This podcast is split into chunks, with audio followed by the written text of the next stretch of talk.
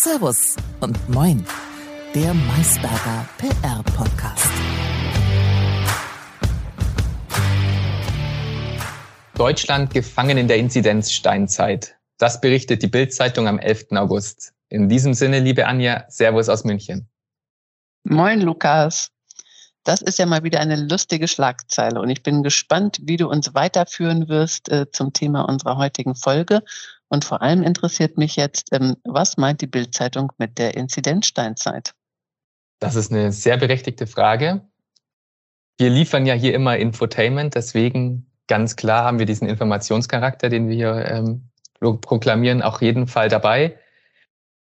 Im Prinzip sagt die Headline Folgendes aus, dass die Regierung immer noch äh, neue Regeln an die alte, in Anführungsstrichen, alte Inzidenz koppelt, obwohl das als alleiniger Indikator eigentlich, ähm, und ich glaube, das ist auch so der O-Ton des Durchschnittsdeutschen, ähm, aus, schon eigentlich ausgedient hat. Und ähm, dazu kommt noch die Information, dass Baden-Württemberg sich äh, höchstwahrscheinlich von der Inzidenz lösen will. Mhm. Ja, was fangen wir jetzt mit der Information an? Ich warte ich find, auf die Überleitung des genau. Überleitungskönigs. Oh, vielen, vielen Dank äh, für das Kompliment. Das nehme ich auf jeden Fall schon mal so mit. Ähm, ich würde noch gerne einen Spruch raushauen, weil der noch gut passen würde. Was mir da direkt kam, ist 200 ist das neue 50. Ähm, der Jens Spahn Gedächtnis, Gedächtnissatz, äh, den würde ich jetzt hier uns nicht vorenthalten. Aber wie du schon gesagt hast, ähm, bekannt natürlich für meine grandiosen Überleitungen, äh, versuche ich jetzt uns und unsere Hörerinnen auf das Thema der heutigen Folge zu bringen. Also Inzidenz-Headline. Ich glaube, es hat uns nichts mehr beschäftigt in den letzten Monaten als Inzidenzen, der R-Wert und auch die Impfquote in Deutschland oder generell auf der Welt. Ähm, hat uns aber auch gezeigt, dass Daten nicht isoliert betrachtet werden können, schwer interpretativ sind und ähm, eigentlich auch eine Geschichte erzählen müssen, um wirklich allen Menschen bestimmte Daten auch zugänglich und verständlich zu machen. Das macht es uns in der Kommunikationsarbeit äh, nicht immer leicht, aber es ist sehr spannend, herausfordernd zugleich. Deshalb meine Überleitung Thema der heutigen Folge ist Daten-PR. Wie üblich, grandios gelöst. Ich bin begeistert. Magst danke, du uns danke. vielleicht Magst du uns vielleicht gleich auch noch sagen, was verstehen wir denn unter Daten-PR? Was meinen wir damit, wenn wir davon sprechen, wir brauchen Daten für die PR? Sehr, sehr gerne. Also ganz, ganz knapp zusammengefasst würde ich jetzt mal sagen, dass alle Art von Zahlenmaterial, alle Daten, Fakten auf verständliche, aussagekräftige Weise ähm, ja, belegbar zugänglich gemacht werden für, für, für Menschen, für, für unsere Zuhörerinnen und Zuhörer und alle, die ja Zeitungen lesen, weil meistens ähm, existieren diese Daten ja im Prinzip in der Berichterstattung. Und dafür nutzen wir vor allem in der PR ähm, anschauliche Bilder und, und, und Geschichten, also Storytelling hier wieder ein wichtiger Faktor. Und ähm, gewinnen dadurch die Aufmerksamkeit der Interessierten. Das heißt, wenn ich dich richtig verstanden habe, ist es die Aufgabe der Daten, unsere Storylines zu unterfüttern und äh, die Aufmerksamkeit durch vielleicht überraschende Zahlen auf die Storyline zu lenken, die wir gerne platzieren möchten. Ist also, das so richtig? Ja, dem würde ich so zustimmen, aber mit, mit Einschränkungen. Äh, und zwar, also zunächst mal, klar, wollen wir versuchen, ein bisschen Fleisch an den Knochen zu bekommen. Und da helfen uns Daten natürlich enorm. Aber auf der anderen Seite ist natürlich immer die große Frage, welche Daten nehmen wir eigentlich? Welche Daten können wir nutzen? Und da wir in einem Zeitalter leben, in dem wir von Informationsoverload geprägt sind, ähm, ist es schon so ein Stück weit eine Lotterie.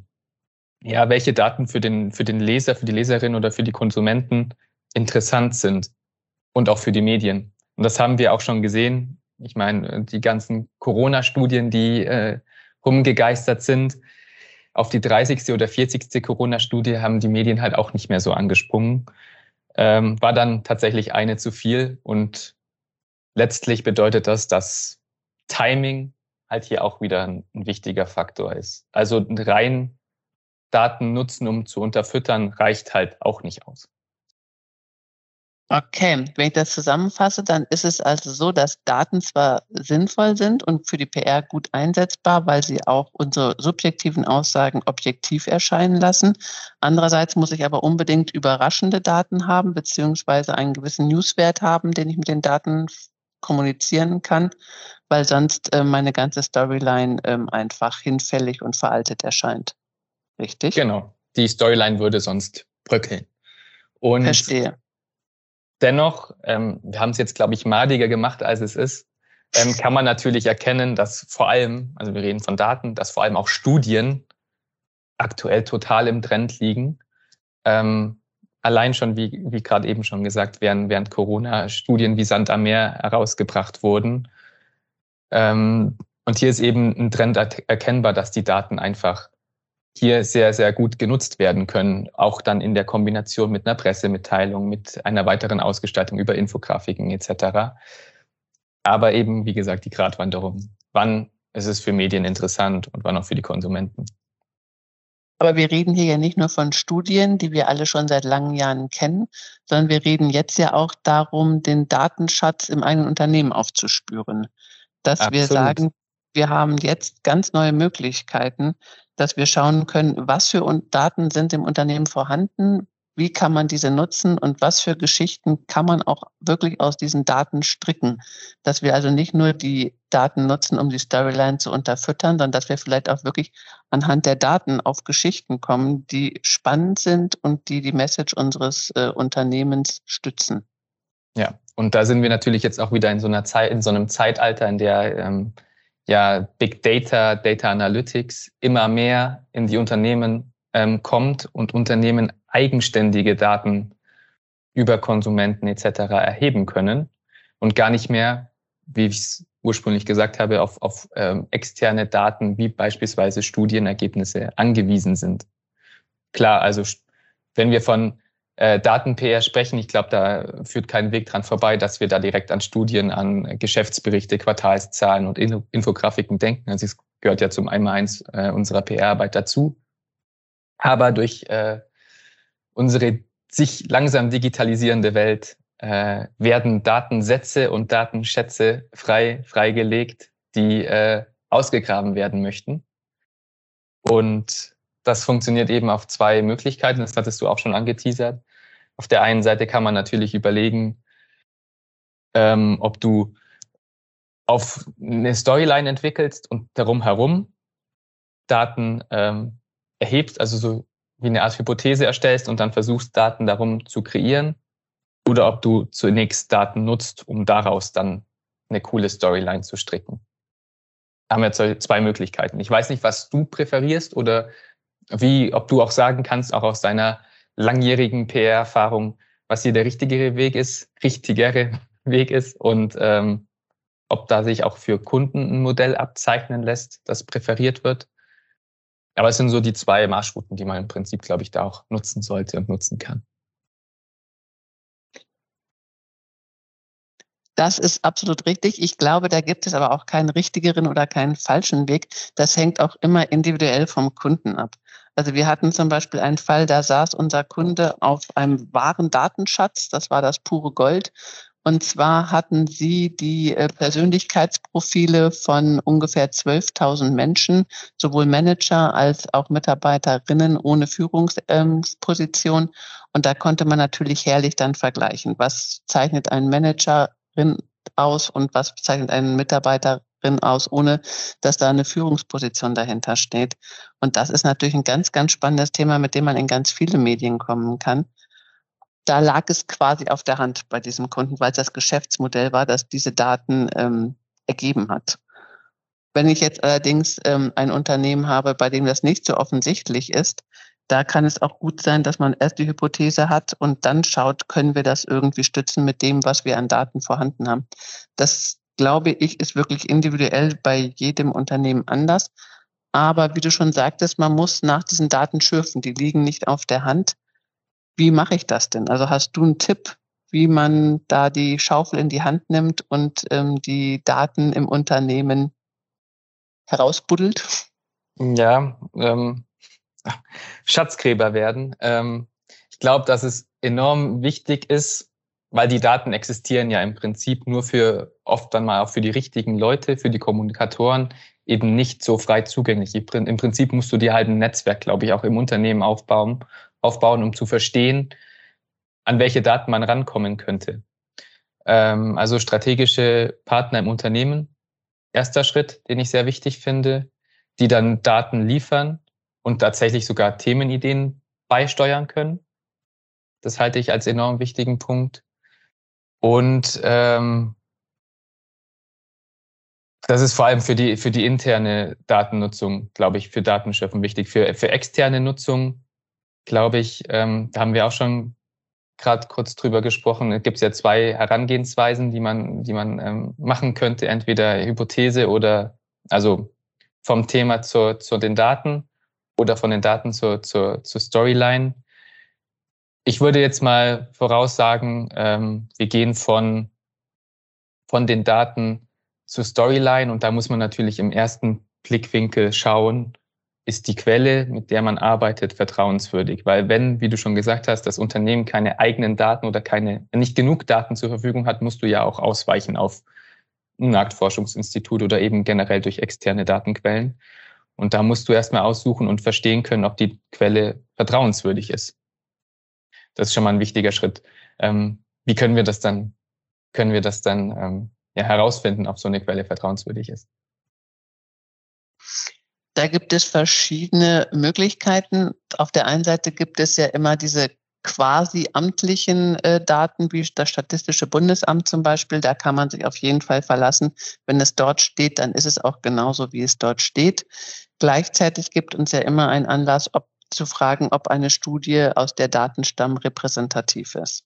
Also hat man genügend Menschen befragt, um zu sagen, daraus kann man ableiten, was der Rest der Bevölkerung denkt. Und ähm, das ist natürlich immer hilfreich, wenn man das von den Daten weiß. Auch weitere verlässliche Quellen neben dem Statistischen Bundesamt ist zum Beispiel Statista oder Google Trends. Da findet man auch immer frei zugängliche ähm, Ressourcen mit guter Aufbereitung und auch noch Verbände, Kammern, Institutionen, Universitäten. Auch da kann man sich relativ sicher sein, dass die Daten, die dort aufbereitet sind, wirklich solide sind, dass sie ähm, jetzt nicht von irgendwelchen Interessen geleitet sind. Naja, bei Verbänden und Kammern vielleicht manchmal schon, aber im Großen und Ganzen sind das wirklich vertrauenswürdige Daten, die man ohne weiteres heranziehen kann, um die eigene Aussage zu unterstützen, wenn die eigenen Daten dann doch mal nicht reichen sollten. Ja. Jetzt hast du mir gleich mehrere Fragen wieder im Kopf äh, aufgeworfen, indem du schon die Antwort gegeben hast zu meiner vorherigen Frage. Und zwar äh, sprichst du oder sprachst du ja von der Repräsentativität. Ähm, und das ist ja so ein, so ein Buzzword, wenn wir über Studienkonzipierung sprechen. Wann ist eine Studie repräsentativ? Ähm, hier gibt's im Prinzip auch so ein paar unterschiedliche äh, Meinungen auch bei, bei Journalisten, ab wann und wie so eine Studie repräsentativ sein kann. Aber grundsätzlich, das hattest du ja auch schon beantwortet, ist es ja, glaube ich, so, dass tatsächlich ähm, herausgefunden werden muss, ähm, welche Einstellungen ja, die deutsche Bevölkerung zu Thema X hat. Also beispielsweise, ähm, wie sprechen die Deutschen zum Thema Kaffee? Und es wäre jetzt nicht repräsentativ, nur äh, junge Männer zu fragen, wie sie, welche Einstellung sie zum, zum Thema Kaffee haben, sondern, oder nur die Einwohner Bremens, sondern es geht darum, so quasi diesen Querschnitt zu skizzieren.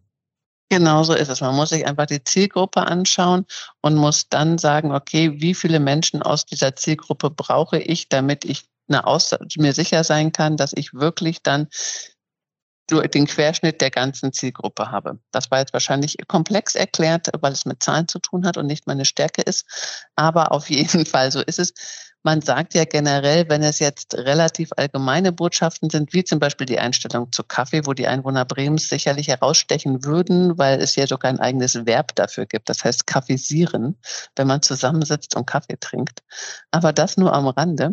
Jedenfalls, ähm, wenn es wirklich jetzt zur Einstellung zum Thema Kaffee geht, dann sagt man so bei allem über 1000 ist man einigermaßen auf der sicheren Seite, weil man sich sicher sein kann, dass man dann ungefähr so viele Menschen befragt hat, dass es ähm, repräsentativ ist. Vorausgesetzt natürlich, man hat jetzt nicht nur 1000 Männer befragt. Dann wäre es natürlich nur für die Gesamtheit der deutschen Männer repräsentativ und nicht für die Gesamtbevölkerung.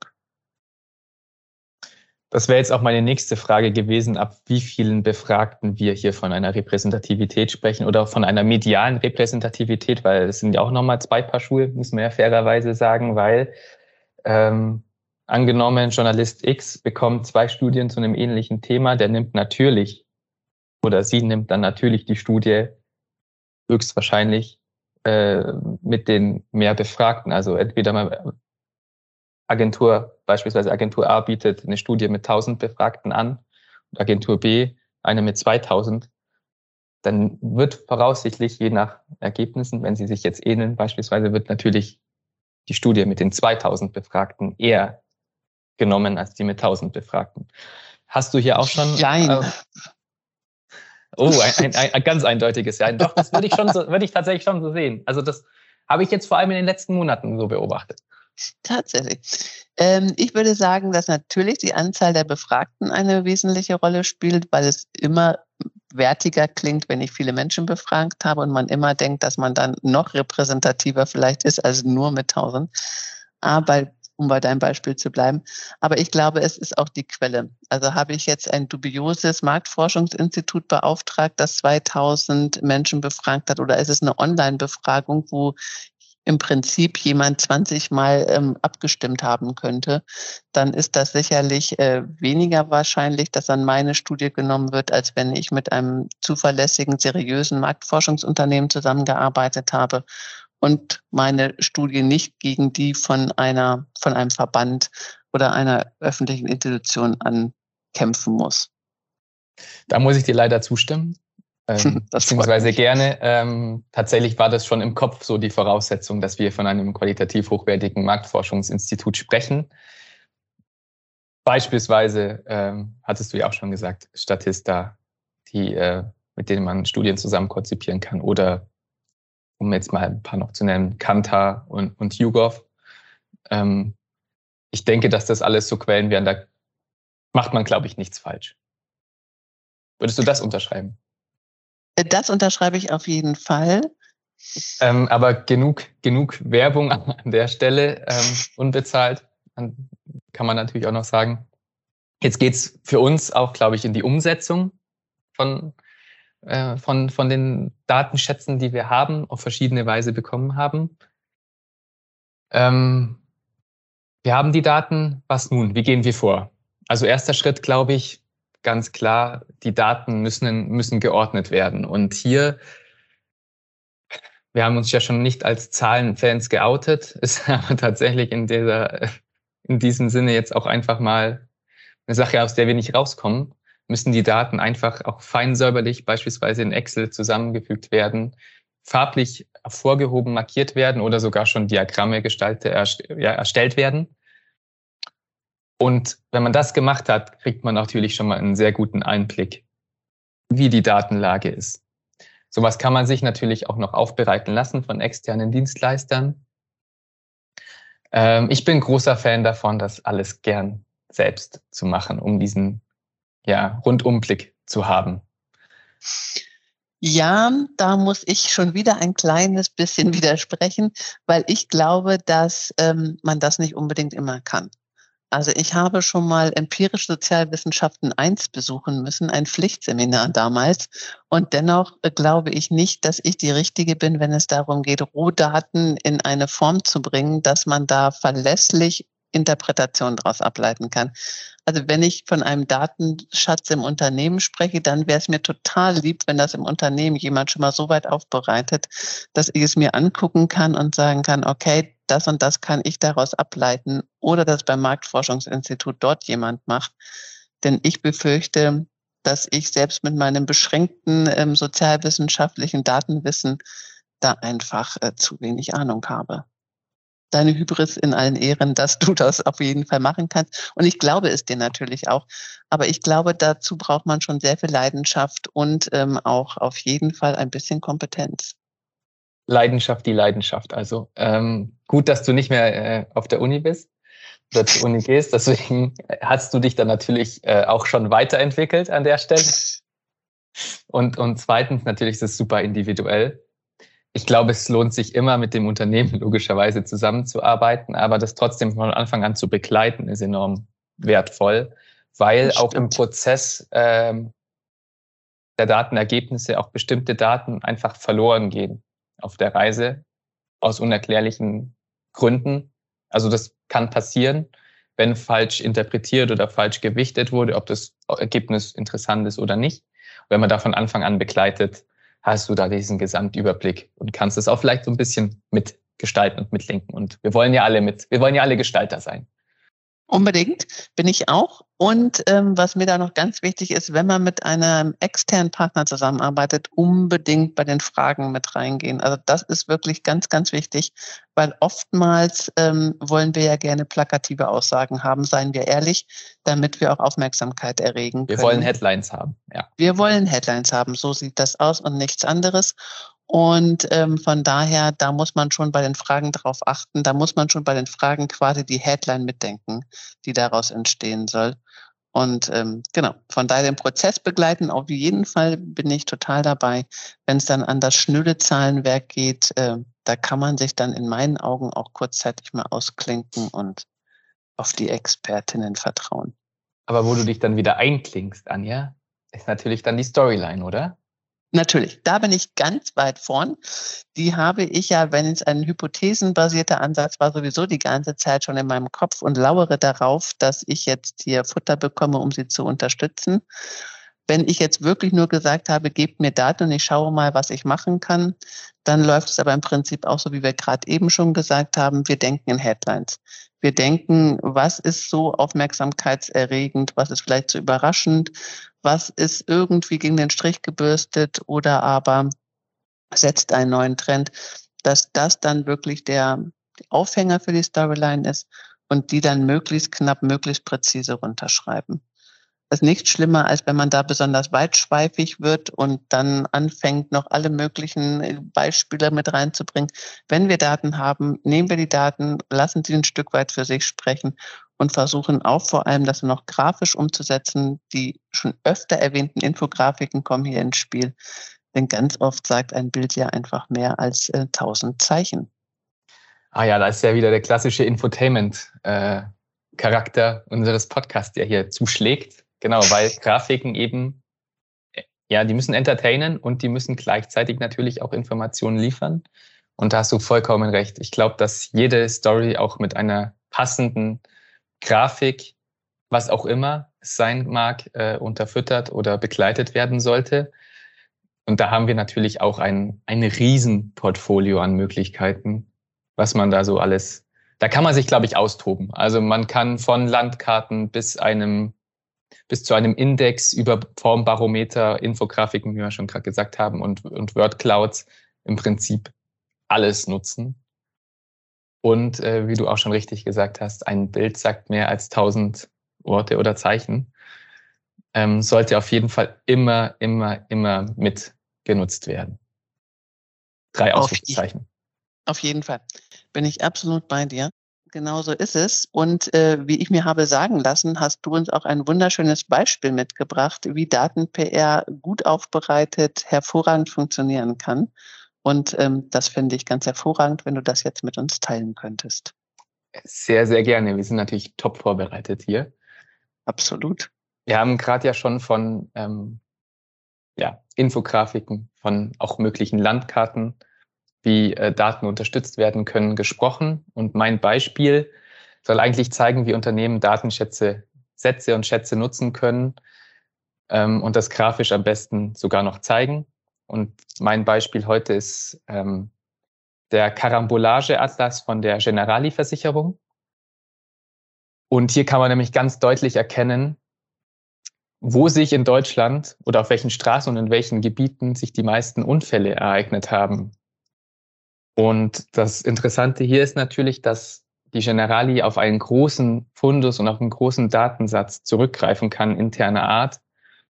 Und diese Daten Prinzip für uns öffentlich zugänglich gemacht hat, im, im Stile einer Pressemitteilung, im Stile einer Storyline und einer Infografik beziehungsweise einer Landkarte oder einer Deutschlandkarte, um genau zu sein, in der, aus der hervorgeht, wo in welchem Bundesgebiet am meisten Unfälle passieren.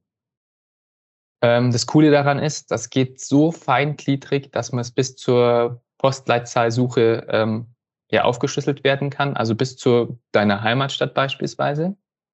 Und ganz, ganz clever, muss ich an der Stelle sagen, natürlich noch ein Call to Action äh, eingebaut wurde, dass, wie gerade gesagt, eben nicht nur deine Heimatstadt gezeigt werden kann, sondern gleichzeitig auch du direkt zu einem Versicherungsangebot der Generali dann geleitet werden kannst und diesen Vergleich zu haben. Und für alle Interessierten, beziehungsweise für uns beide, weil wir ja miteinander sprechen, ähm, Bremen ist überdurchschnittlich betroffen von Verkehrsunfällen pro 100 Fahrzeugen, wohingegen Bayern unter dem Durchschnitt liegt. Das wundert mich natürlich überhaupt nicht, weil in Bayern, wie wir alle wissen, es offenbar ganz, also es gibt viele Berge, es gibt wenig Menschen, es gibt viele einsame Landstraßen. Da passiert natürlich nichts, wenn nicht ein Tourist eine Kuh umfährt. Während aber in einer Großstadt, wie es Bremen ist, ähm, natürlich sehr viel mehr passiert. Von daher glaube ich nicht, dass wir daraus Rückschlüsse ziehen können, dass äh, der Bremer, die Bremerin generell schlechter fährt als äh, die Menschen in Bayern. Nein, vielmehr können wir daraus nur rückschließen, dass es einfach eine ländliche Region in Bayern ist, was wir natürlich auch schon vorher vermuteten. Das würde ich jetzt so nicht unterschreiben und würde gleichzeitig hinterfragen, ob bei Fahrzeugen auch äh, Schiffe gemeint sind oder Autos und Fahrräder. Das wäre jetzt noch meine abschließende Frage gewesen. Aber um sich noch anständig zu verabschieden, bevor das hier ausartet, weil ich glaube, wir unterschiedliche Auffassungen und Meinungen haben. Definitiv. Ähm, passionierter Fahrradfahrer, deswegen interessiert es mich eigentlich gar nicht.